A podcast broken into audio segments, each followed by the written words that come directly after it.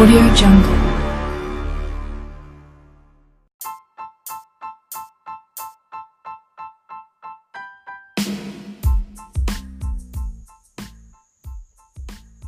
Hola, hola a todos. En esta ocasión vamos a hablar un poco sobre lo que es el proceso creativo.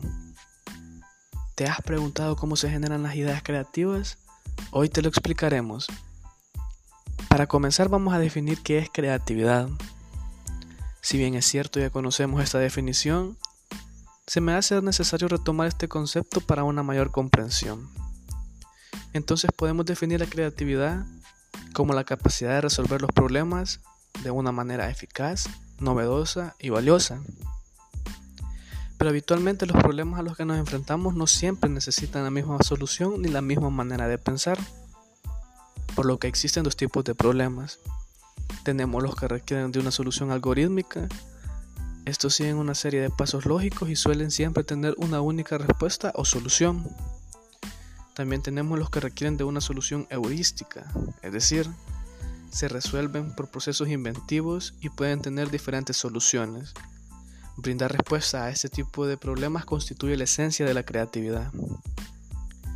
Ya habiendo conocido lo anterior, nos sirve de base para entrar de lleno a lo que es la temática en sí el proceso creativo. Y se dice que el proceso creativo se refiere a todas las fases que se deben seguir para la aplicación de la creatividad y la generación de ideas en torno a un problema por resolver. El ejercicio de cada una de estas fases nos hará desarrollar a plenitud el pensamiento creativo y la generación de ideas. Existen diferentes métodos que analizan el proceso de generación de ideas creativas pero el más reconocido que estudiaremos hoy es el propuesto por Graham Wallace. Wallace fue un político y psicólogo.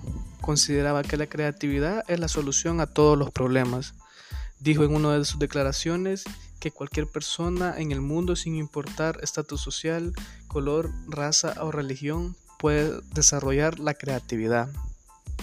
Su modelo sobre el proceso creativo presentado en su libro el arte del pensamiento comprende cuatro etapas que son preparación, incubación, iluminación y verificación. Todas estas fases las explicaremos a continuación. Preparación. Es la primera etapa del proceso creativo. En esta etapa se define el problema o reto a lograr y se reúne toda la información necesaria para encontrar las posibles soluciones al problema. Consiste en percibir y analizar la situación, así como todas las circunstancias y dimensiones que influyen en ella.